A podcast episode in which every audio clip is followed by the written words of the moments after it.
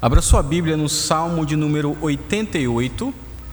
Salmo de número 88.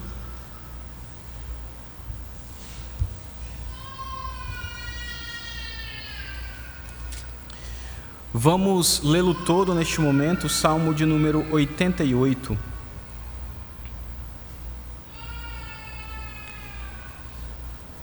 Lembrando que o texto bíblico, o texto inspirado, ele começa antes desse versículo 1, onde começa: Ó Senhor, Deus da minha salvação. O texto bíblico, na verdade, começa aí na palavra cântico.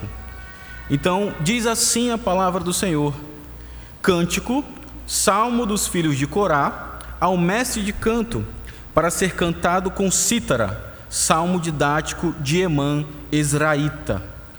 Ó Senhor, Deus da minha salvação, Dia e noite clamo diante de ti. Chegue à tua presença a minha oração, inclina os ouvidos ao meu clamor. Pois a minha alma está farta de males e a minha vida já se à beira da morte.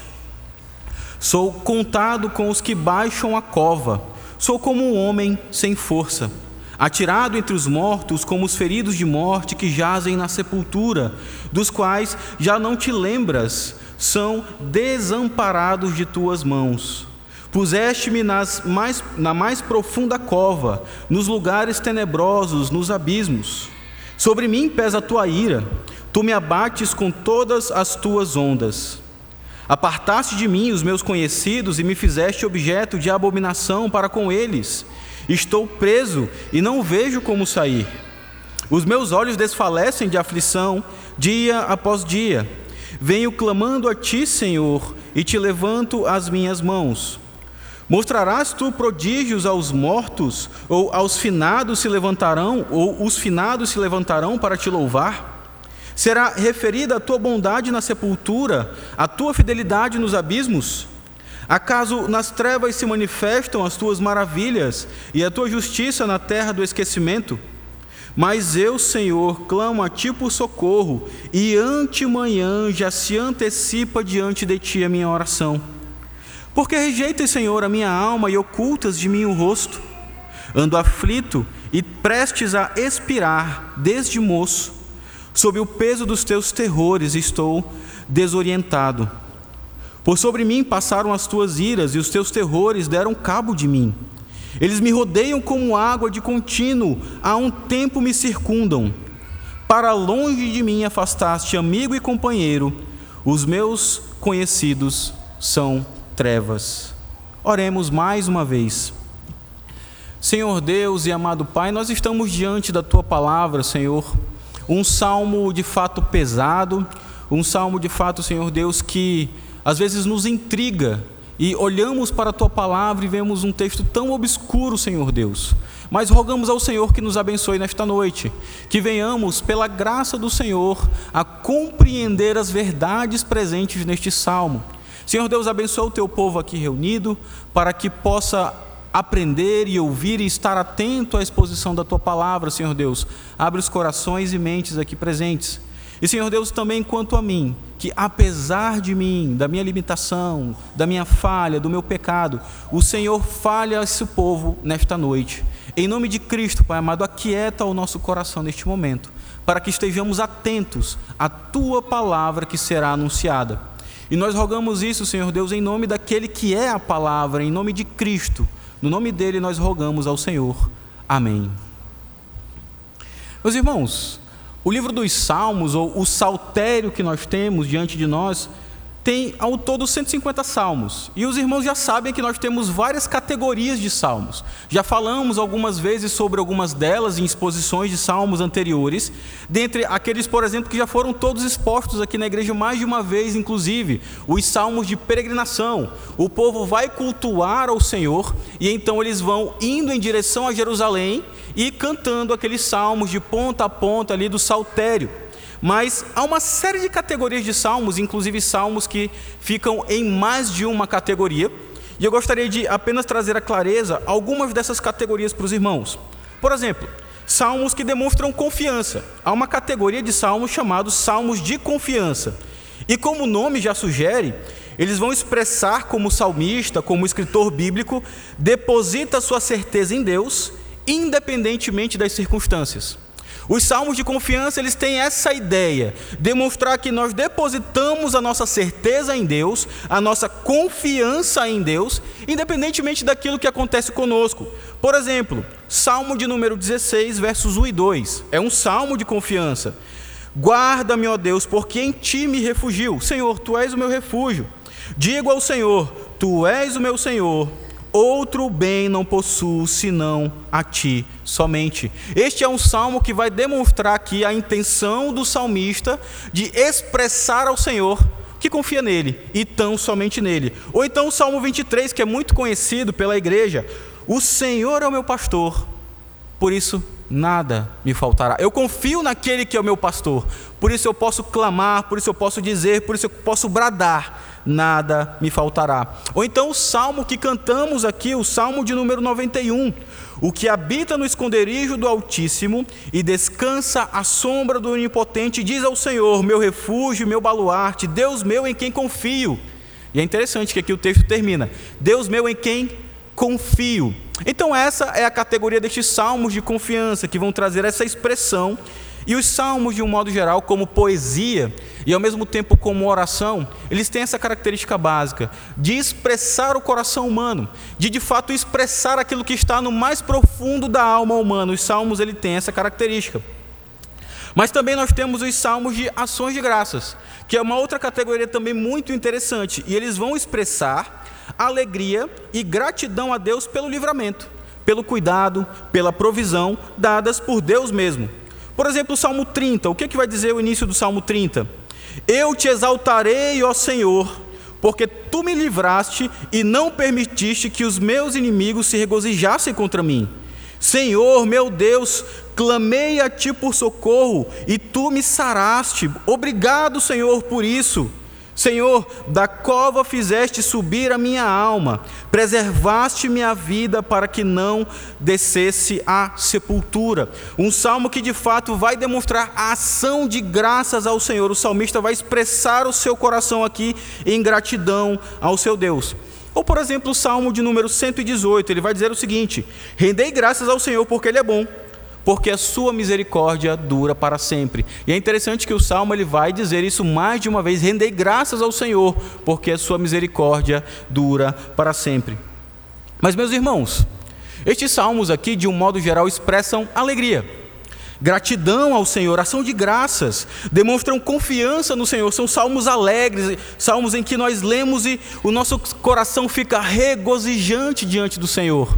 Você lê o Salmo 23 e de fato deposita a sua confiança no Senhor e diz: Senhor, eu confio em Ti, por isso eu tenho plena convicção de que nada me falta, independente das circunstâncias. Mas, irmãos, nós temos uma outra categoria de salmos, e, por incrível que pareça, essa é a maior categoria. São ao todo quase 60 salmos, de 150, quase 60 salmos entram na categoria de salmos de lamento. E o que são esses salmos de lamento? Os salmos de lamento expressam a tristeza do coração do salmista. E é interessante que há vários tipos de motivos, há vários tipos de causas às vezes perseguição, às vezes doença, às vezes uma intriga nacional que está acontecendo, às vezes o povo de Deus está sendo atacado por uma outra nação, ou às vezes esse salmo de lamento vai expressar aquilo que o Messias vai sentir lá na frente, aquilo que o nosso Senhor Jesus vai lamentar. Mas fato é que nós temos vários salmos de lamento, quase ali um terço ou mais de um terço, aproximando-se da metade de todo o saltério, são salmos que entram nessa categoria de lamento. E meus irmãos, são salmos mais doloridos mesmo. São salmos que às vezes nós lemos, como inclusive esse salmo de número 88, e, e traz algum incômodo. Às vezes nós pensamos, mas como que isso está no texto bíblico? Parece que não tem qualquer alegria, parece que não tem qualquer perspectiva, qualquer, qualquer esperança nesse salmo. Ele vai descendo ladeira abaixo, e a, a, a expressão aqui que o salmista vai trazendo é que de fato ele vai entrando cada vez mais na cova. Essa é a intenção que nós vemos nesses salmos que são melancólicos e que representam ou um clamor pessoal do salmista, ou em alguns casos também representam um clamor nacional. Por exemplo, o Salmo 60. Salmo 60, Salmo de lamento, vai dizer o seguinte: Ó oh Deus, tu nos rejeitaste e nos dispersaste. Aqui a dispersão é, no caso, o exílio do povo. O povo está sendo disciplinado, punido pelo Senhor Deus, e então, nesse sentimento, dentro ali do contexto do exílio ou do pós-exílio, o salmista vai dizer: Senhor, o Senhor nos, nos rejeitou e nos dispersou, tem estado indignado ao Senhor, mas restabelece-nos. O Senhor abalou a terra, o Senhor fendeu a terra. Senhor, repara as brechas, porque a terra ameaça ruir. Esse é o início do Salmo 60. Ou então o Salmo de número 77. Elevo a minha voz e clamo, elevo a minha voz para que me atenda. No dia da minha angústia, procuro o Senhor. Erguem-se as minhas mãos durante a noite e não se cansam. A minha alma recusa consolar-se. Meus irmãos, nós podemos perceber aqui já um tanto de salmos que demonstram de fato a tristeza no coração do salmista. Mas os salmos de lamento são os salmos compostos para momentos que, não sei se você já viu, aquilo que os puritanos falavam sobre a noite escura da alma. Aquele momento em que nós não temos de fato perspectivas, aquele momento que de fato estamos tristes em nosso coração. As circunstâncias variam, seja dor, seja luto, seja doença, seja falta de emprego, problemas financeiros, uma divisão dentro da família, mas nós passamos por vários momentos da noite escura da alma. E nesses momentos nós podemos olhar para estes salmos de lamento e então observar como o Senhor Deus trata a escuridão dentro da alma humana, ou o sofrimento que é presente na vida humana. E é uma coisa que deve ficar claro nessa noite. Se você perceber isso, a gente já ganha muito. O sofrimento faz parte da sua vida. O sofrimento faz parte da minha vida, mesmo crentes, nós haveremos de sofrer. E já sofremos. Você sabe muito bem disso. Os salmos de lamento são para aqueles momentos em que o choro ele até dura uma noite inteira, mas nós ficamos na expectativa de que a alegria venha pela manhã, na linguagem inclusive do Salmo 30, ou então na linguagem do Salmo 6, versos 6 e 7. Assim diz o salmista: Eu estou cansado de tanto gemer Todas as noites faço nadar o meu leito de minhas lágrimas o alago. A figura aqui é que o salmista ele chora tanto toda noite que o seu leito, o seu travesseiro, a sua cama está inundada de tanta lágrima. É isso que ele está dizendo aqui.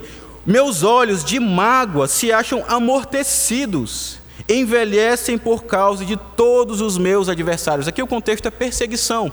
E então o salmista, aqui no caso o rei Davi, está dizendo: Senhor, eu choro toda noite. Eu não sei o que fazer, eu só choro, choro, choro. Os meus olhos eles estão amortecidos. Senhor, me ajuda, me ajuda. Isso é o que é expressado dentro dos salmos de lamento. E um comentarista vai dizer algo interessante para nós. Os salmos de lamento nos dão a permissão para deixarmos as lágrimas fluírem. E eles nos ensinam como fazer isto. Essa é uma grande utilidade dos salmos de lamento. Nos ensinam a como deixar as lágrimas fluírem diante da presença do Senhor, porque essa é uma característica básica de todos eles.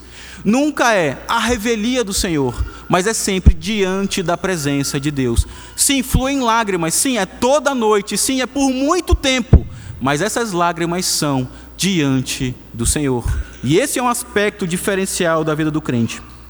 Mas, meus irmãos, começando a caminhar em direção ao Salmo 88, os salmos de lamento, eles muitas vezes têm um aspecto de que começam com tristeza, que começam com clamor, mas então eles vão em direção ao louvor, em direção a uma, uma virada na situação, na vida daquele que está orando diante do Senhor. Vários salmos de lamento, se você lê-los de ponta a ponta, você vai poder observar esta virada. O salmista ele começa triste, ele começa frustrado, ele começa às vezes até um tanto quanto revoltado com o Senhor Deus, mas ao refletir sobre a graça do Senhor, ao refletir sobre a sua própria situação, às vezes ao refletir sobre o destino dos ímpios, então há uma virada, e você pode observar um romper de, de louvor, de gratidão ao Senhor, mesmo diante dessas circunstâncias. Eu louvo ao Senhor Deus.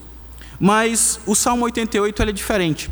Ele é o único salmo que a gente não consegue observar essa virada. Ele é um salmo que, inclusive, é o único nas Escrituras que termina com a palavra trevas. Diz assim o final: Os meus conhecidos são trevas. E por isso que muitos estudiosos, muitos comentaristas, teólogos do Antigo Testamento vão dizer que esse é o escrito mais triste da poesia hebraica. É o poema mais triste escrito pela poesia hebraica, ou o salmo mais triste, talvez até mesmo um dos textos mais tristes que tenhamos nas Escrituras, ou até mesmo mais sombrios. Aí você pode ficar pensando, mas o que será que um texto desse faz nas Escrituras? A minha vida já é tão complicada, a minha vida já é tão difícil, e quando eu vou ler a palavra do Senhor, eu, venho, eu vejo um texto que parece tão melancólico, e ainda termina com a palavra trevas. Um texto que parece não demonstrar qualquer perspectiva de mudança, qualquer perspectiva de melhora. Meus irmãos, esse texto ele tem algumas coisas muito importantes para trazer para nós. Mas em resumo, o que eu quero que você perceba nessa noite com base no Salmo 88? Ele nos ensina que os servos de Deus não estão isentos do sofrimento. Na verdade, servir a Cristo muitas vezes envolve aflição e dor. Os irmãos da igreja perseguida que o diriam, na é verdade. No entanto, nossa esperança não está em escaparmos dos sofrimentos desse mundo, mas nossa esperança está naquele por, para quem aponta esse salmo. E para quem aponta esse salmo? Para o Senhor Jesus Cristo. E além disso, nas aflições e angústias sofridas pelo nosso Salvador, o nosso Senhor. Repetindo o resumo do sermão, o Salmo 88 nos ensina que os servos de Deus não estão isentos de sofrimento. Na verdade, servir a Cristo muitas vezes envolve aflição e dor. No entanto, nossa esperança não está em escaparmos dos sofrimentos desse mundo, esses sofrimentos temporais que virão e virão e virão outras vezes. Mas a nossa esperança está naquele para quem esse Salmo 88 aponta, a saber, o Senhor Jesus Cristo. E também nas aflições e angústias sofridas pelo nosso Salvador, o nosso Senhor.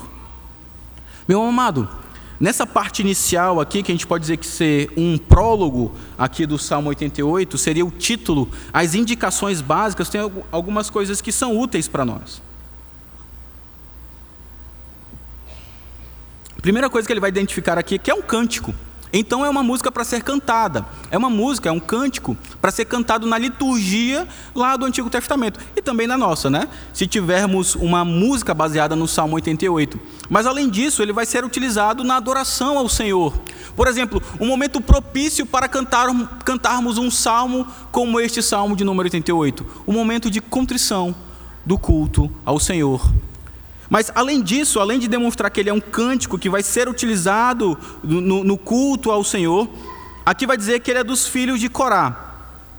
Meus irmãos, os coraitas eram um grupo ou uma família que fazia parte daquela grande família que era a família dos levitas. Temos as tribos de Israel, e uma dessas tribos é destacada para auxiliar no culto ao Senhor os cânticos, o sistema sacrificial, a organização litúrgica e do culto, de todo aquele aparato da religião é, judaica ali no Antigo Testamento, era feita pelos levitas.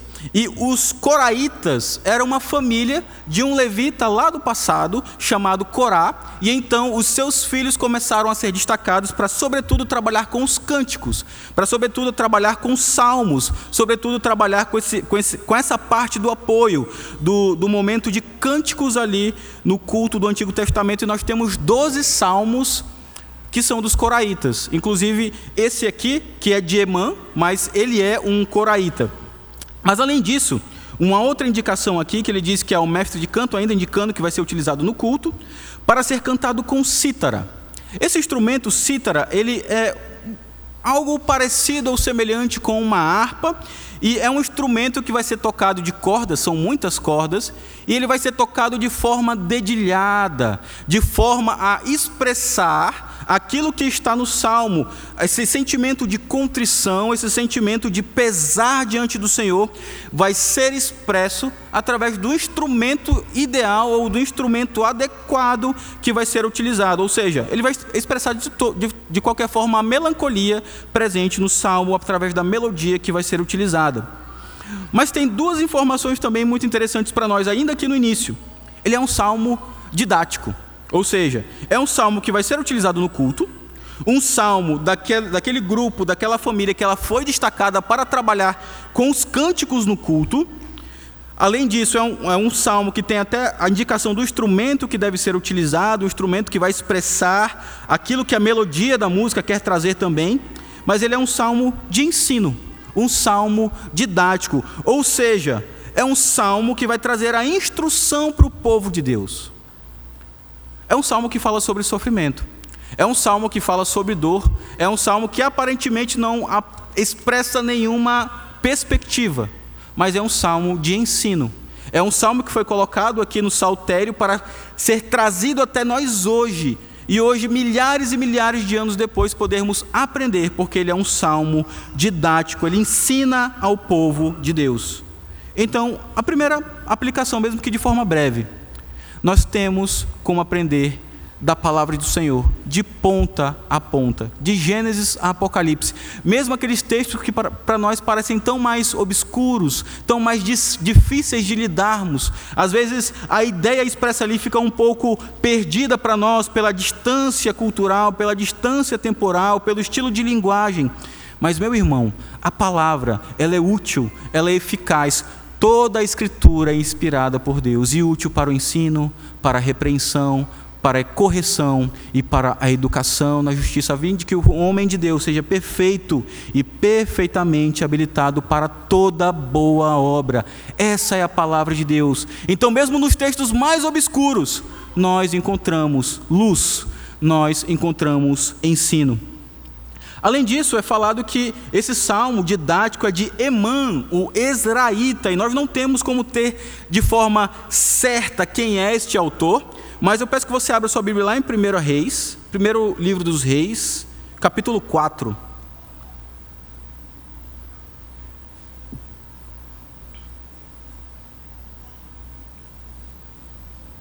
Primeiro livro dos Reis, capítulo 4, versos 30 e 31.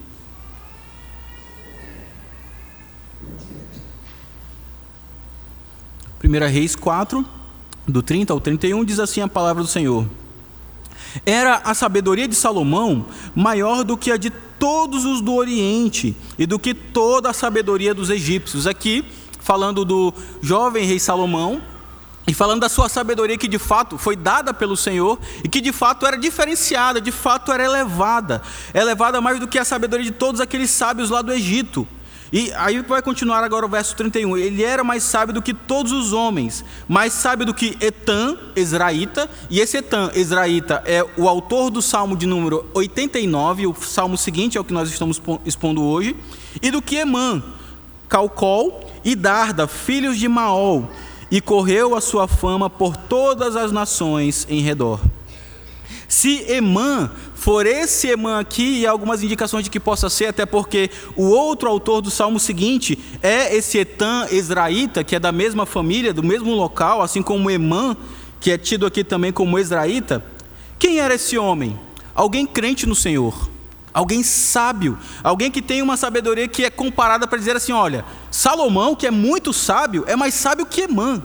Ou seja, era alguém que de fato conhecia da palavra do Senhor, alguém que de fato conhecia da lei do Senhor, alguém que de fato tinha é, é, um, um, conhecimento, uma sabedoria de tal forma ser um paradigma, de ser alguém a ser colocado. Olha, se esse homem é inteligente e outro é mais inteligente do que ele, então de fato Salomão é alguém sábio, uma sabedoria que é dada pelo Senhor. Mas então eu preciso fazer uma pergunta para então caminharmos em direção ao texto um pouco mais. Qual seria o problema que Emã descreve nesse salmo? Ele faz uma série de ilustrações, aqui ele fala de morte, ele fala de cova, ele fala de sepultura, mas nós não podemos ter tanta certeza. Talvez seja uma doença, talvez seja uma doença terminal, uma doença mortal aqui, que ele só vê a cova em sua direção. Talvez a linguagem aqui de Emã seja apenas uma linguagem ilustrativa, uma linguagem figurada para um outro tipo de problema. Inclusive, há aqueles que vão dizer que ele está expressando aqui, na verdade, o povo de Israel. É um salmo de uma perspectiva individual, mas que ele fala como se fosse o povo, o povo que vai ser exilado pelo Senhor, que vai ser esquecido pelo Senhor, que vai ser lançado pelo Senhor numa cova, que vai ser colocado dentre os mortos pelo próprio Senhor Deus. Mas são algumas das opções, mas o fato é que Emã, ele tem um problema aqui em que ele vai compará-lo a alguém que está à beira da morte, abandonado, sem qualquer perspectiva. Ele olha à sua frente e ele vê obscuridade, ele olha à sua frente e vê uma cova aberta. Então a sua única alternativa é entrar nessa cova e jogar areia por cima de si mesmo e esperar o fio de vida que ainda tem dentro de si ser ceifado. Essa é a perspectiva de Emã, é isso que traz para nós.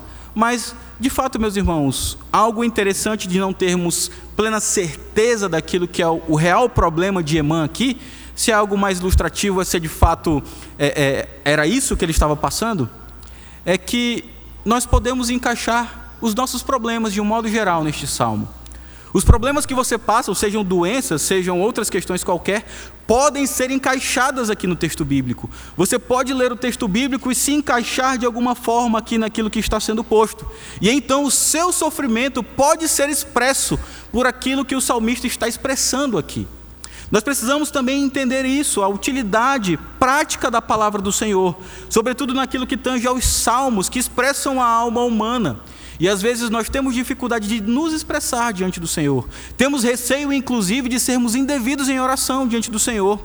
Achar que algum termo utilizado pode ser indevido ou pode ser desonroso ao nosso próprio Deus. Então olhamos para as Escrituras e podemos, como faziam tantos os puritanos, orar os salmos. Ler o salmo em espírito de oração e lendo e refletindo e falando ao Senhor Deus. Orar com os salmos, por meio dos salmos. Uma disciplina espiritual bem interessante legada pelos nossos pais do passado. Mas, meus irmãos, dividindo o salmo em duas partes que se assemelham em vários aspectos, que tem todo um paralelo aqui entre os primeiros versículos e, e, os primeiros versículos da segunda metade, então os últimos versículos da primeira metade e os últimos versículos da segunda metade. Nós vamos ler agora dos versos 1 a 9 e então depois vamos fazer a parte final do, do salmo. E nesse primeiro ponto eu gostaria de destacar a miséria da ira de Deus. O primeiro ponto aqui vai destacar a miséria da ira de Deus. E diz assim os, os, versos 1 a 9 do Salmo 88. Nós já tratamos desse prólogo aqui, que é do texto bíblico. Agora, começando de fato do versículo 1 da sua Bíblia, diz: Ó Senhor, Deus da minha salvação, Dia e noite clamo diante de ti. Cheguei à tua presença, chegue, chegue à tua presença a minha oração. Inclina os ouvidos ao meu clamor, pois a minha alma está farta de males e a minha vida já se à beira da morte. Sou contado com, que, com, os que baixam a cova, sou como um homem sem força, atirado entre os mortos, como os feridos de morte que jazem na sepultura, dos quais já não te lembras, são desamparados de tuas mãos. Puseste-me na mais profunda cova, nos lugares tenebrosos, nos abismos. Sobre mim pesa a tua ira, tu me abates com todas as tuas ondas. Apartaste de mim os meus conhecidos e me fizeste objeto de abominação para com eles. Estou preso e não vejo como sair. Os meus olhos desfalecem de aflição. Dia após dia, venho clamando a ti, Senhor, e te levanto as minhas mãos. Meu amado, a perspectiva aqui do salmista é de completa miséria. O sentimento aqui expresso nesses versos iniciais é que ele de fato está debaixo da ira de Deus. Por isso que esse primeiro ponto é a miséria da ira de Deus. E ele deixa claro aqui o salmista que na mente dele é o Senhor Deus que é responsável pelo seu sofrimento. Ele deixa claro aqui, e ele usa muito o teu, a tua, sobre mim pesa a tua ira, revisitando aqui. Chega a tua presença a minha oração, mas a minha, alma, a minha alma está farta, porque o Senhor me leva à cova, o Senhor me coloca dentre os mortos, sobre mim é a tua ira, o Senhor afastou de mim os meus amigos, os meus conhecidos. Eu clamo a ti, eu levanto a ti a minha mão, mas a tua ira está demonstrando toda a miserabilidade da minha vida. E ele está dizendo aqui: Senhor, eu não aguento mais isso.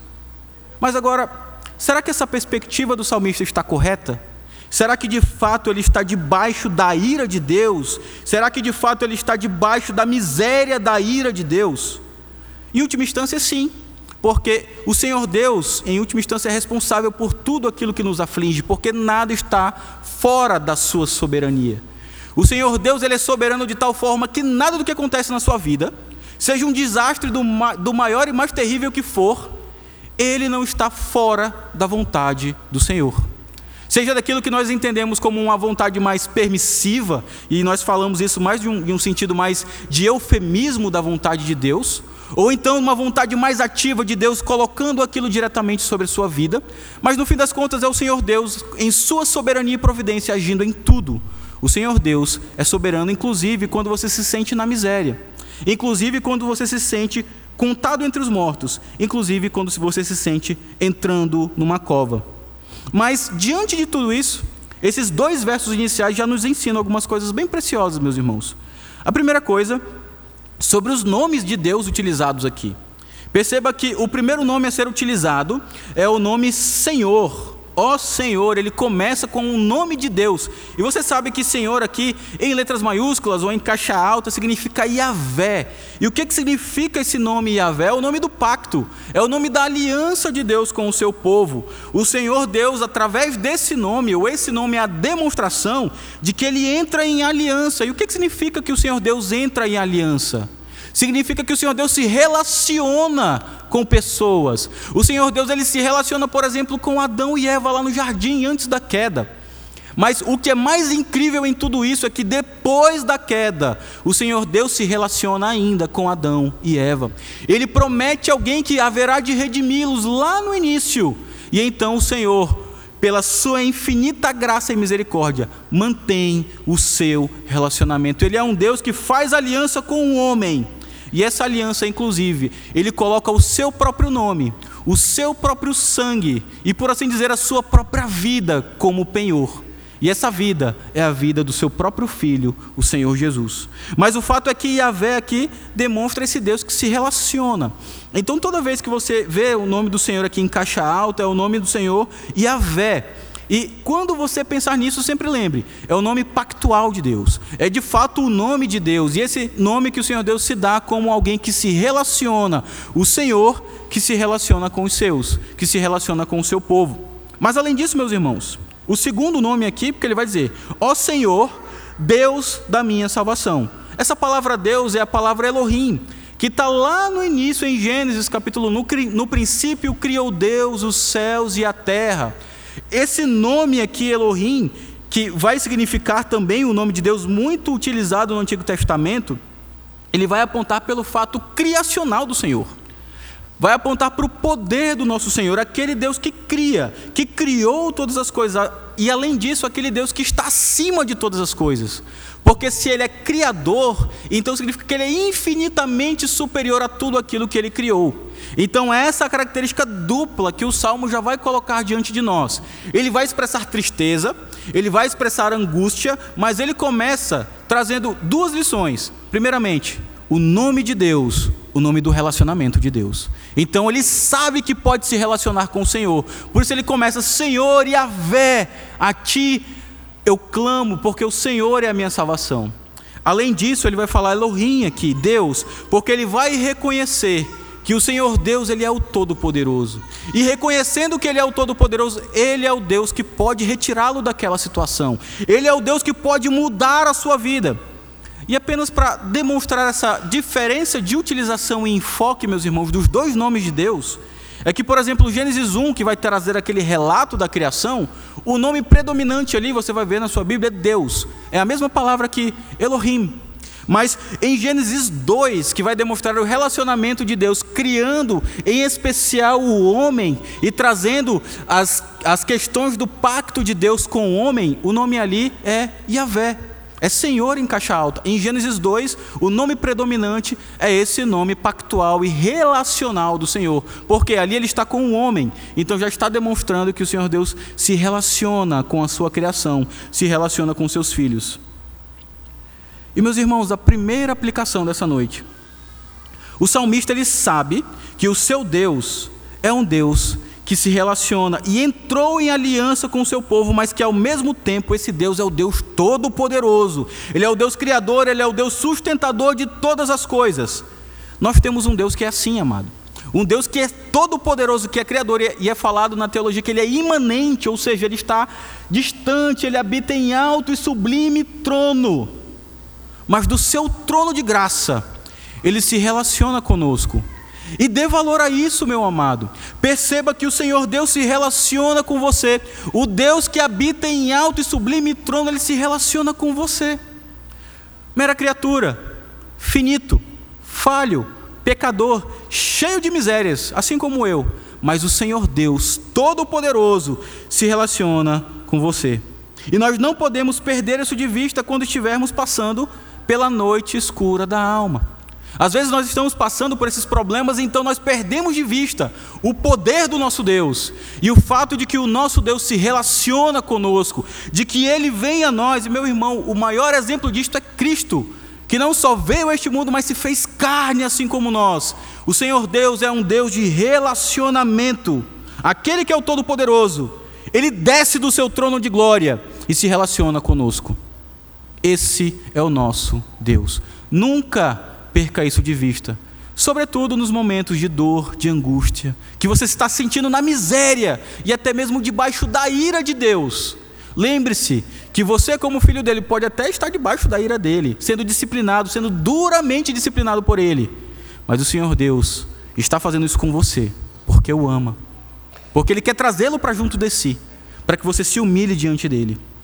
Mas além disso, um outro aspecto, aqui nesses versículos 1 e 2, é que Deus está no centro. Perceba que é o Senhor Deus que está no centro aqui. O Senhor, ó Senhor, Deus da minha salvação, dia e noite clamo diante de ti. Chega a tua presença, a minha oração, inclina os ouvidos ao meu clamor, Senhor. O Senhor é o centro, é o Senhor quem pode resolver o meu problema, é o Senhor que eu clamo, é o Senhor que é a minha esperança. O Senhor é o centro aqui na vida e na, na, na perspectiva do salmista. Por, por mais que ele tenha aqui algumas incoerências, mas ainda assim, ele vai ao Senhor em socorro, e ele deposita no Senhor a sua confiança, ele reconhece que é o Senhor que é a sua salvação. Ele poderia buscar alguma ajuda momentânea ali, ele poderia buscar algum auxílio médico do seu contexto, ou ele poderia buscar algum auxílio familiar, ou do dinheiro, ou dos melhores tratamentos daquele momento. Mas ele sabia que era o Senhor que era o seu socorro, que era no Senhor em quem ele deveria depositar a sua confiança. Um comentarista vai dizer algo bem interessante sobre isso, meus amados.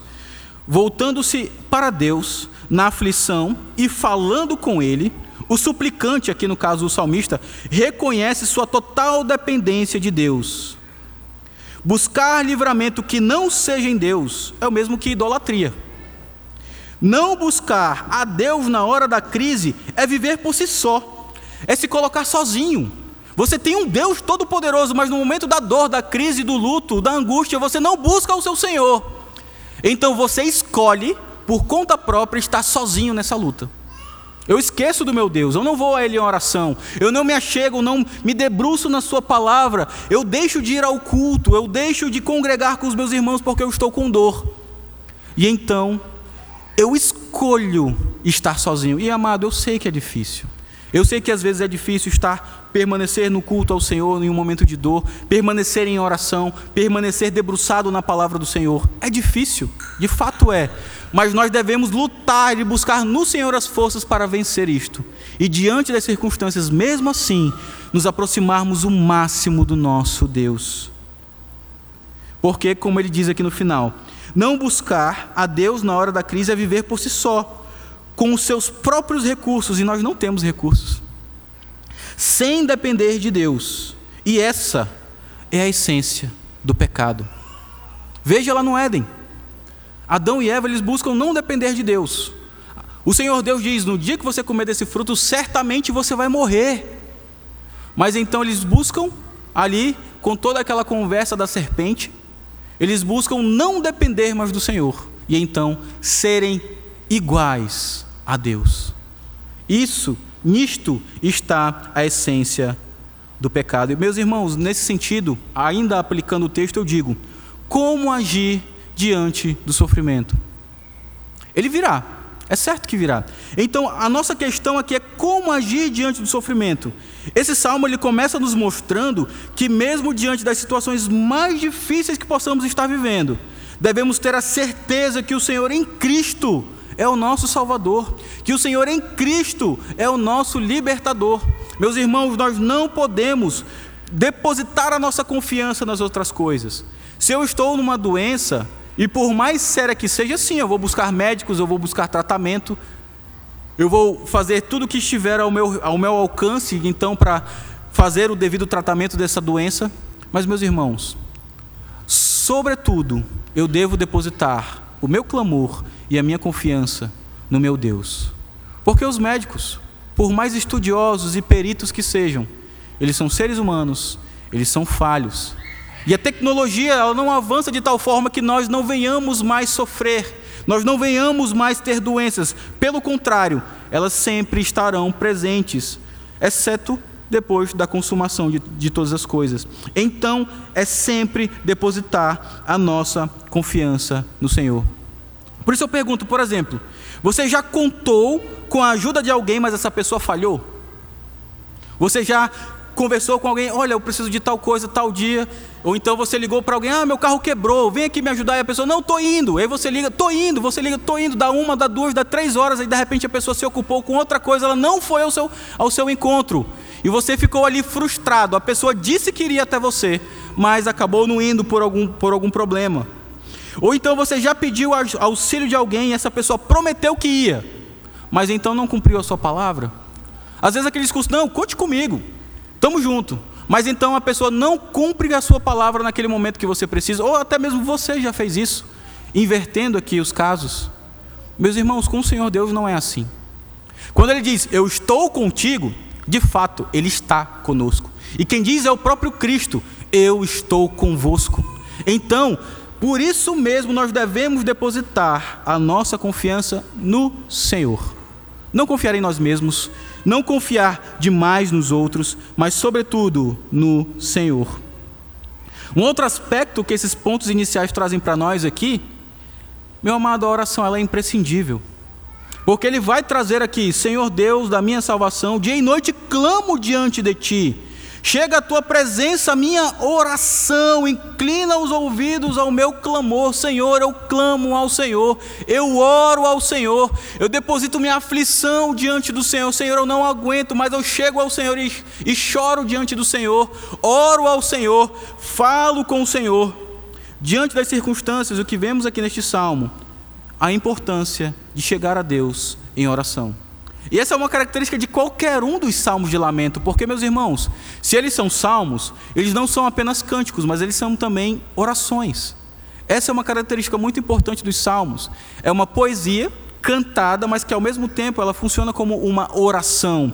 Então elas expressam ali a intenção do autor, do escritor bíblico de se chegar a Deus. Então todo o salmo de lamento ele nos ensina isso. Se eu estou triste, se eu estou sofrendo, se eu tenho problemas, devo me achegar ao Senhor. E meus irmãos, aplicando este sentido, nós não devemos abandonar a Deus diante do sofrimento. Pelo contrário, devemos nos apegar ainda mais ao Senhor, buscar ainda mais ao Senhor. Nós não podemos, diante do sofrimento, virar as costas para o Senhor, agindo como se eu merecesse estar numa posição melhor, como se o Senhor Deus estivesse de alguma forma sendo injusto comigo. Não, eu devo me apegar ainda mais ao meu Senhor.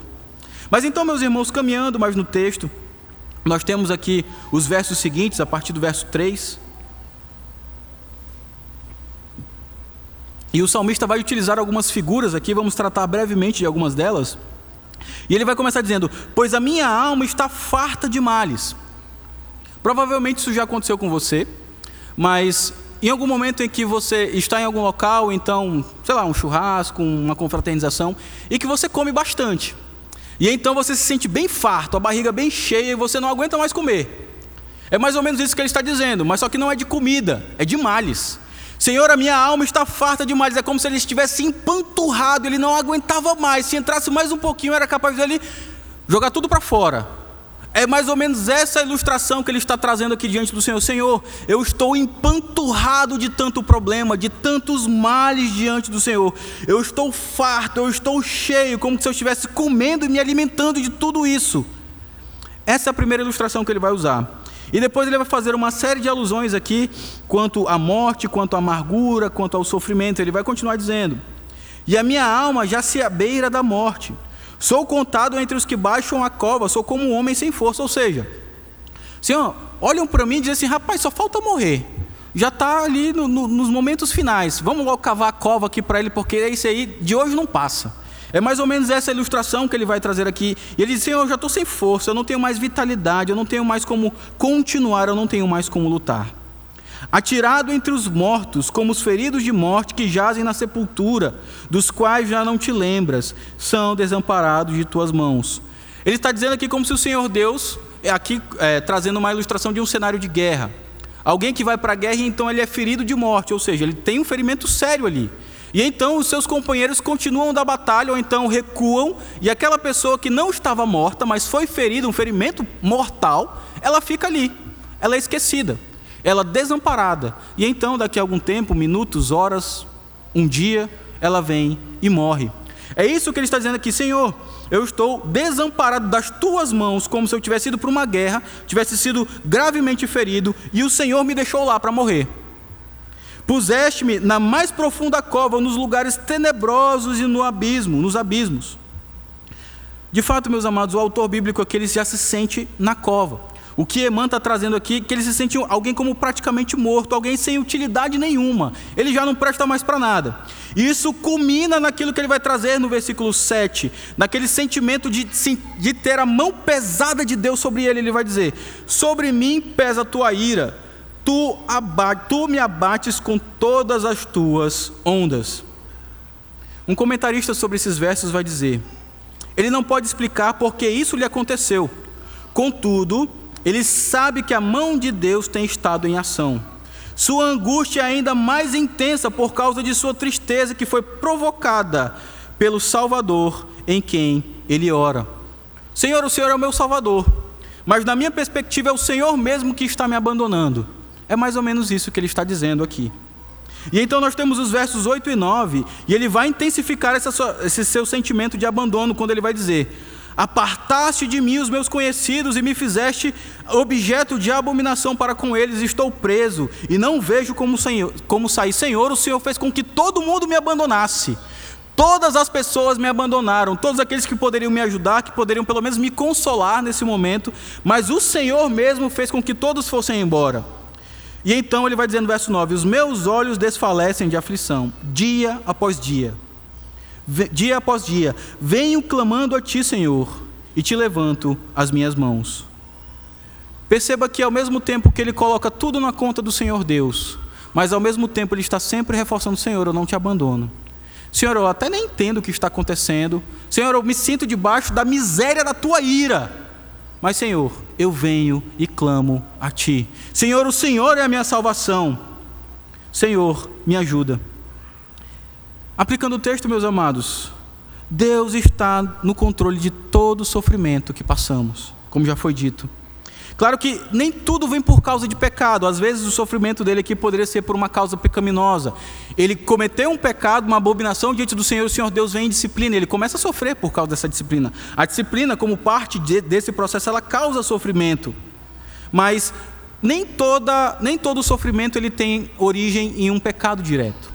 Nem todo sofrimento que acontece, às vezes um irmão que, que, que está passando por uma série de situações você não pode diretamente pensar, eita, esse aí está sendo punido pelo Senhor Deus.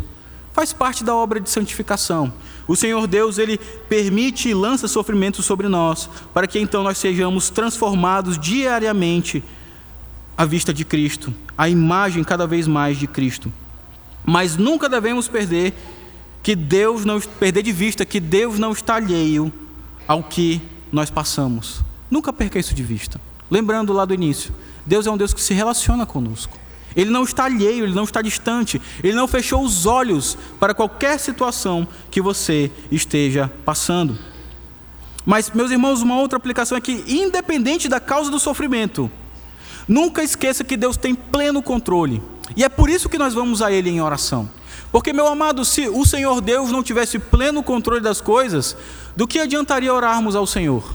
Se nós não servíssemos um Deus que é todo-poderoso e soberano, qual a função de adorarmos a Ele, qual a função de buscarmos a Ele, se Ele não tem força suficiente para resolver, se Ele não tem força suficiente para nos socorrer, se Ele não tem força suficiente para nos salvar. Por isso devemos pensar corretamente sobre o Senhor e lembrar do Seu poder, da Sua glória e da Sua majestade. Mas, meus irmãos, caminhando para a segunda metade do texto, agora pensando ainda sobre essa rejeição de Deus, o salmista vai falar aqui dos versos, primeiramente 10 a 14, depois vamos ler do, do 15 ao 18.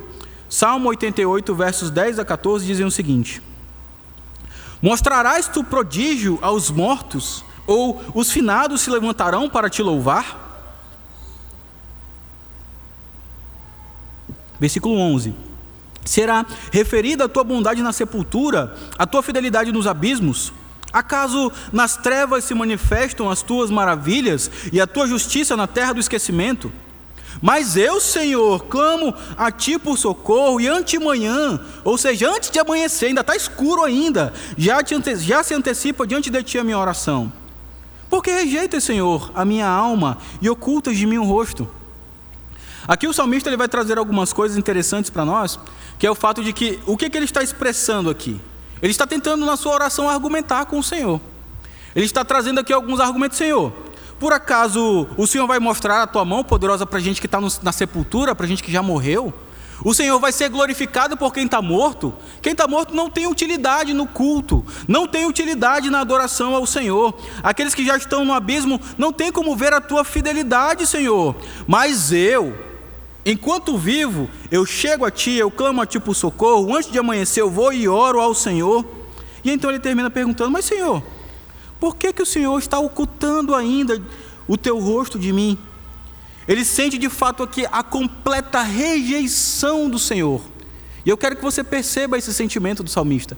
É um sentimento, sim, ele está chega ao Senhor, mas ele sente como se o Senhor estivesse rejeitando-o completamente.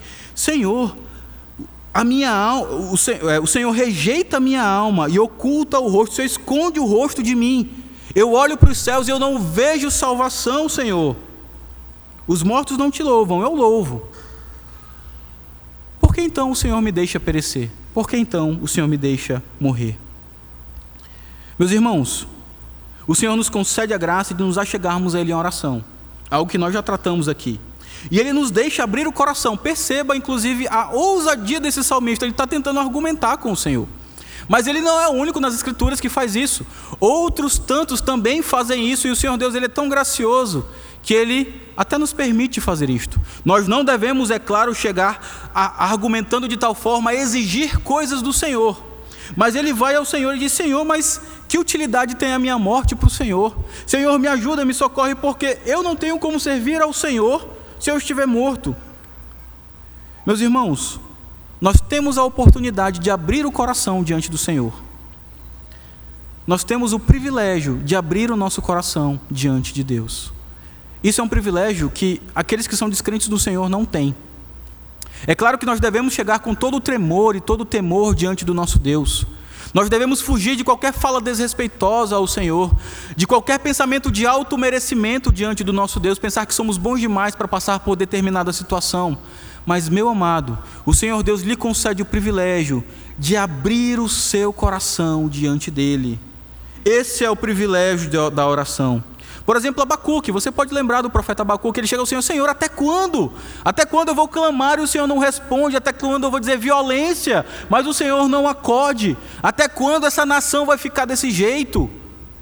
Até que em determinado momento o Senhor Deus responde. E o que é mais interessante, que é uma resposta que assusta Abacuque ainda mais. Ele fica ainda mais assustado. Ele dizia: Senhor, o Senhor não ajuda, o Senhor não salva, tem violência, tem juiz iníquo. A política aqui está toda corrompida, o povo, o culto está todo corrompido. E o Senhor Deus diz: Olha, eu vou levantar um povo que vai vir e vai destruir esta nação. O povo assírio que viria, o povo caldeu que viria, e haveria de destruir o reino do norte, do povo do Senhor. Então o Senhor Deus viria em disciplina. E a resposta do Senhor deixa Abacuque completamente assustado. Mas lembremos lá no final, no capítulo 3, quando ele vai dizer: Ainda que a figueira não floresça, ainda que o, o, o produto da oliveira minta, Ainda que não haja fruto, que o gado não dê, que, que não produza nada, que os gados morram, que o leite da vaca seja um leite improdutivo, um leite que não possa ser utilizado, ainda que os animais todos morram, ainda que tudo dê errado ao meu redor, eu, todavia, me alegrarei no Senhor. Isso em oração, o profeta se achega diante de Deus. Mas nos achegarmos diante de Deus, meus irmãos, deve ser um a chegar com cuidado. Novamente, para não nos acharmos piedosos demais diante do Senhor, justos demais diante do Senhor, às vezes está querendo ser mais justo do que Deus. Porque o que, que ele vai dizer aqui? Por que rejeita, Senhor, a minha alma e ocultas de mim o rosto, Senhor? Acaso o Senhor está errado e eu estou certo? Nós não podemos chegar diante do Senhor com esse tipo de atitude. Devemos sim abrir o nosso coração, mas sempre lembrando do poder do nosso Senhor, de quem é o nosso Senhor. Mas continuando, há aqui uma espécie de declaração de desistência. Os versos finais aqui parece que o salmista vai finalmente é, resolver é, jogar, jogar a toalha. Ele vai finalmente desistir. O que, que ele vai dizer dos versos 15 a 18? Ando aflito e prestes a expirar desde moço. Sob o peso dos teus terrores estou desorientado. Por sobre mim passaram as tuas iras, os teus terrores deram cabo de mim. Eles me rodeiam como água de contínuo há um tempo, me circundam. Para longe de mim afastaste amigo e companheiro. Os meus conhecidos são trevas. Senhor, minha vida é treva. Eu estou na obscuridade. Eu estou como que uma grande enxurrada de água, uma grande onda que vem sobre mim e me afoga. Eu não tenho como respirar mais. Senhor, estou desistindo. É mais ou menos isso que o, que o salmista está trazendo aqui. E por que, que você pode perceber isso? Se você ver os versos 6 a 9, eles apresentam uma série de paralelos com esses versos 15 a 18 aqui. Todavia, se você reparar, ele vai falar da ira de Deus, ele vai falar inclusive dessa ilustração lá de ondas e aqui de água, e ele vai dizer aqui, mas lá no final, no verso 9, ele vai dizer: Os meus olhos desfalecem de aflição. É uma constatação que ele coloca.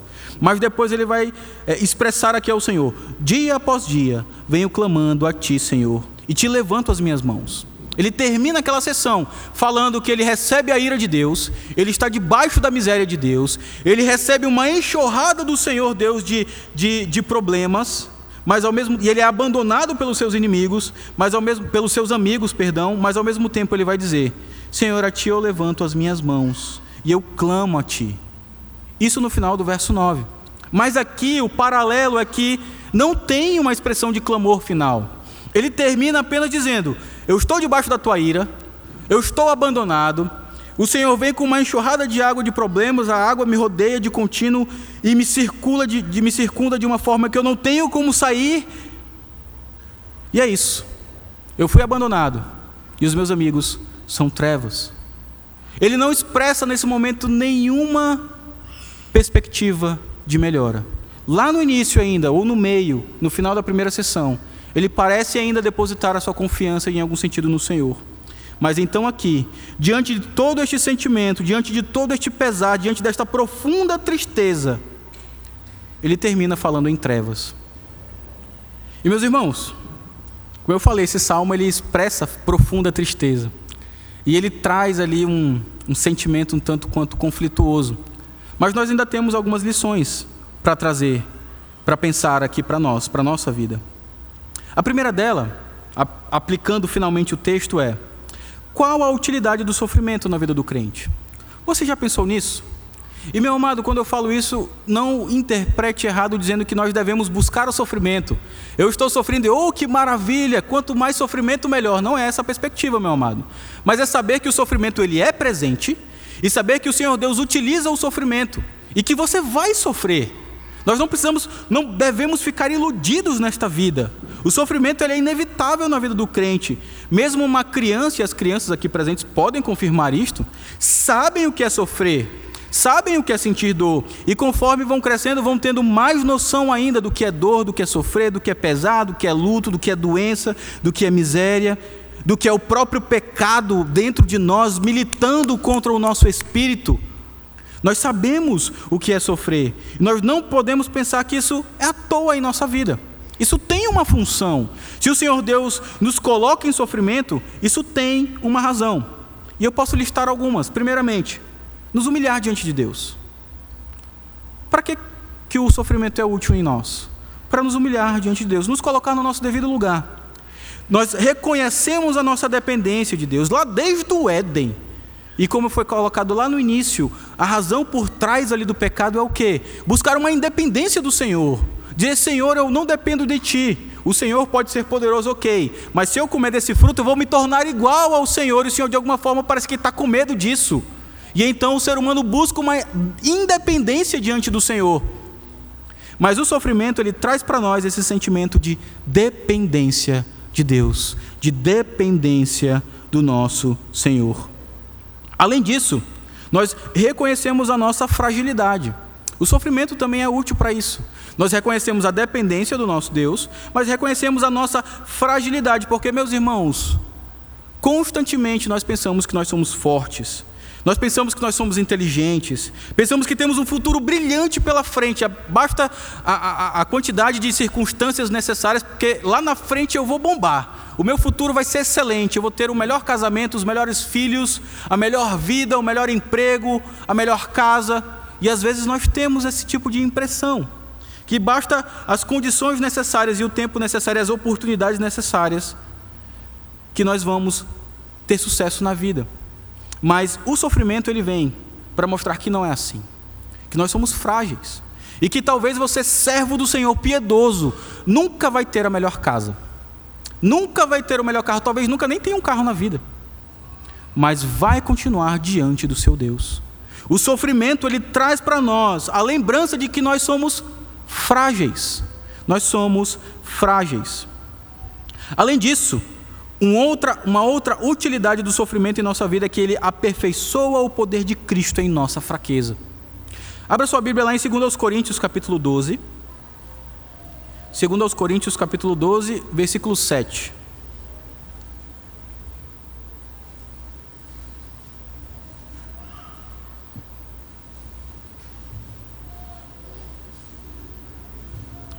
2 Coríntios 12, do versículo 7 ao versículo 9, diz assim a palavra do Senhor. E para que não me ensoberbecesse com a grandeza das revelações, aqui Paulo está falando daquela grande visão que ele teve, né? inclusive foi colocado nele um espinho na carne. Foi-me posto um espinho na carne, mensageiro de Satanás, para me esbofetear, a fim de que não me exalte. Por causa disto, três vezes pedi ao Senhor que o afastasse de mim. Então ele me disse: A minha graça te basta, porque o poder se aperfeiçoa na fraqueza. De boa vontade, pois, mas me gloriarei nas fraquezas, para que sobre mim repouse o poder de Cristo. O poder de Cristo, ele se aperfeiçoa em nossa fraqueza. E o sofrimento é dolorido, mas ele nos lembra disso. E o Senhor Deus, ele coloca cada vez mais a imagem de Cristo em nós, quando nós estamos, independentemente do sofrimento, nos apegando ao Senhor. Mas um outro aspecto também é que sofrer nos lembra que ainda estamos no deserto. Meu amado, aqui é peregrinação. Aqui é um, um local em que nós passamos, mas a nossa pátria não é esta. Nós somos peregrinos neste mundo. E o sofrimento nos lembra disso. O sofrimento nos traz a memória de que as minhas expectativas não devem ser nesta vida. Sim, eu vou estudar, eu vou trabalhar, eu vou constituir é, casamento, ter filhos, eu vou fazer planos, eu vou fazer uma série de coisas nesta vida. Sim, isso tudo é listo debaixo da graça do Senhor e segundo a Sua vontade. Todavia, nunca deposite toda a sua esperança e expectativa nesta vida. E meu irmão, muitas vezes o sofrimento vem sobre nós para nos lembrar disso para não nos sentirmos confortáveis demais nesta terra e então gostarmos demais daqui. E esqueçamos que a nossa pátria é a nova Jerusalém, novos céus e nova terra. Não é um Brasil melhor, por mais que vamos, como vimos hoje de manhã, vamos orar para que seja, vamos rogar ao Senhor para que seja, mas a nossa pátria é celeste, novos céus e nova terra. E por isso eu digo, pais, não tentem poupar demais os seus filhos do sofrimento. E eu complemento a informação para você não achar que, você, que eu estou dizendo para você deixar o seu filho viver a torto e a direito. Não é isto. Mas um dos problemas dessa geração, e você vai concordar comigo, é que muitos que sofreram bastante na sua vida tentaram poupar os seus filhos de todo e qualquer tipo de sofrimento. E então nós temos uma geração cada vez mais fraca, que não sabe lidar com problemas, que não sabe lidar com o um não, que não sabe lidar com uma repreensão, que não sabe lidar com a falta de alguma coisa porque só quer bonança, só quer presentes e cada vez mais presentes, só quer cada vez mais e mais coisas. Meu amado, ensine para o seu filho desde cedo a ter limites. E que o sofrimento, as limitações, as circunstâncias árduas da vida, elas fazem parte. Elas fazem parte. É lógico, você vai protegê-lo sim, você vai dar amor sim, você vai dar tudo de si. É claro que você vai fazer isto. Mas não faça isso de tal forma a tentar criar uma redoma ao redor dos seus filhinhos e então adoecê-los e então torná-los fracos nesta sociedade que é terrível, amados, que é pecaminosa, que é difícil de lidar. Além disso, crianças aqui presentes, não se enganem, vocês vão sofrer. A vida não é um mar de rosas. Há sofrimento nessa vida. Você vai saber o que é o luto, criança. Talvez você até já saiba. Você vai saber o que é ter uma doença que vai lhe incomodar demais, vai lhe fazer chorar. Talvez até você já saiba. Você vai saber o que é passar por alguma dificuldade financeira na vida. Talvez você até já tenha passado por isso em algum momento. Mas não se iluda, criança aqui presente. Você vai sofrer. Você vai sofrer. E pais, não iludam seus filhinhos. Não iludam. Mas continuando, meus irmãos, lembremos que o sofrimento do Filho de Deus é diferente do sofrimento do ímpio. E aqui eu trago as palavras de João Calvino, em que ele vai dizer o seguinte: Os sofrimentos desta vida longe estão de obstruir a nossa salvação, antes, ao contrário, são assistentes da salvação. Embora os eleitos e os réprobos se vejam expostos sem distinção aos mesmos males, Todavia existe uma enorme diferença entre eles, pois Deus instrui os crentes pela instrumentalidade das aflições e consola por meio da sua salvação. As aflições na vida do crente, portanto, não devem ser um motivo para nos sentirmos entristecidos demais, amargurados demais e sobrecarregados demais, a menos que também reprovemos a eleição do Senhor, a salvação do Senhor, pela qual fomos predestinados para a vida e vivamos relutantes em levar em nosso ser a imagem do Filho de Deus, por meio do qual somos preparados para a glória celestial. Finalmente, irmãos, o sofrimento faz parte da obra de santificação em nós. O sofrimento ele nos torna mais parecidos com Cristo. E nós vamos apontando aqui cada vez mais para o nosso Senhor. Como diz em Romanos capítulo 5, versos 3 e 4. E não somente isso, mas também nos gloriamos nas próprias tribulações, sabendo que a tribulação produz perseverança, e a perseverança experiência, e a experiência esperança. Ou então o que Cristo fala, João 16, 31 a 33. Respondeu-lhe Jesus: Credes agora? Eis que vem a hora e já é chegada em que sereis dispersos, cada um para a sua casa, e me deixareis só. Contudo, não estou só, porque o Pai está comigo. Estas coisas vos tenho dito para que tenhais paz em mim. No mundo passais por aflições, mas tem de bom ânimo. Eu venci o mundo. Aonde nós conseguimos, alcançamos, buscamos o bom ânimo para vencer estas aflições que tantas enfrentamos na vida em Cristo. E sabe por quê? Ele sabe o que é ser afligido. E ele venceu o mundo. E nesse sentido, falando de que Cristo sabe o que é ser afligido, meu irmão, lembre daquilo que está em Isaías 53. E eu peço que você leve sua Bíblia até lá, Isaías, capítulo de número 53. Nós não vamos ler o texto todo, mas eu gostaria de trazer alguns destaques aqui. Lembre-se de que Cristo é o servo sofredor. Ele sabe o que é padecer, ele sabe o que é sofrer.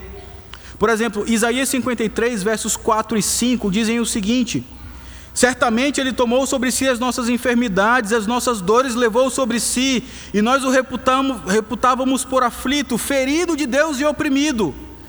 Mas Ele foi traspassado pelas nossas transgressões e moído pelas nossas iniquidades. O castigo que nos traz a paz estava sobre Ele, e pelas Suas pisaduras fomos sarados. Isso daqui fala de Cristo, meu amado, ele sabe o que é sofrer.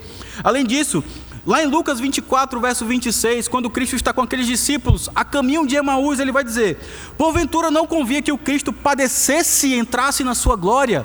Convinha que o Cristo padecesse. Ou então lá em Mateus 27, do 45 ao 46, que vai dizer: Desde a hora sexta até a hora nona, houve trevas sobre toda a terra por volta da hora nona, clamou Jesus em alta voz, dizendo: Eli, Eli, lama sabachthani. O que quer dizer? Deus meu, Deus meu, por que me desamparaste? O nosso Senhor, ele sabe o que é ser desamparado, não só ser desamparado pelos seus amigos, como nós vimos inclusive em João capítulo 16, que ele diz que todos seriam dispersos.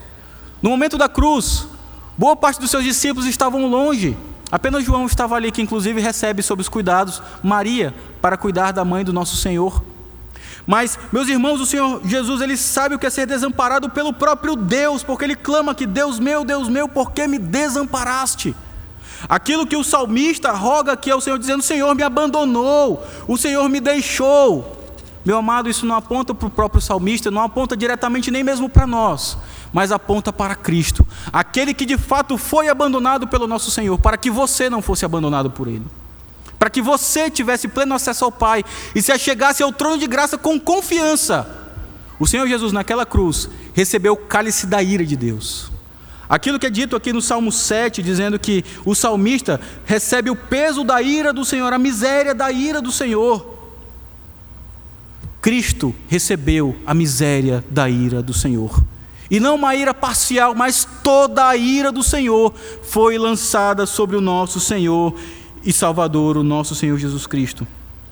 Cristo ele foi colocado no lugar mais tenebroso em nosso favor. O salmista vai dizer aqui: Puseste-me na mais profunda cova, nos lugares tenebrosos, nos abismos. O Senhor lançou sobre mim a tua ira, e a tua ira vem de tal forma que ela me rodeia como se fosse uma água que eu não consigo me, me, me sair um resgate dela, dessa água, de tanto que há de água ao meu redor. Mas ele foi lançado numa profunda cova, em lugares tenebrosos. Meu amado, o Senhor Jesus foi lançado no lugar mais tenebroso de toda a história aquela cruz onde ele recebeu de fato a ira do Senhor. E o Senhor Jesus ele esteve em, em completa solidão ali no Getsemane, quando ele ora inclusive ao Senhor Deus Pai: Pai, se possível, passa de mim esse cálice, mas seja feita a tua vontade. E o cálice era o cálice da ira do nosso Deus. O Senhor Jesus é aquele que sofreu a miséria da ira de Deus. Não foi o salmista.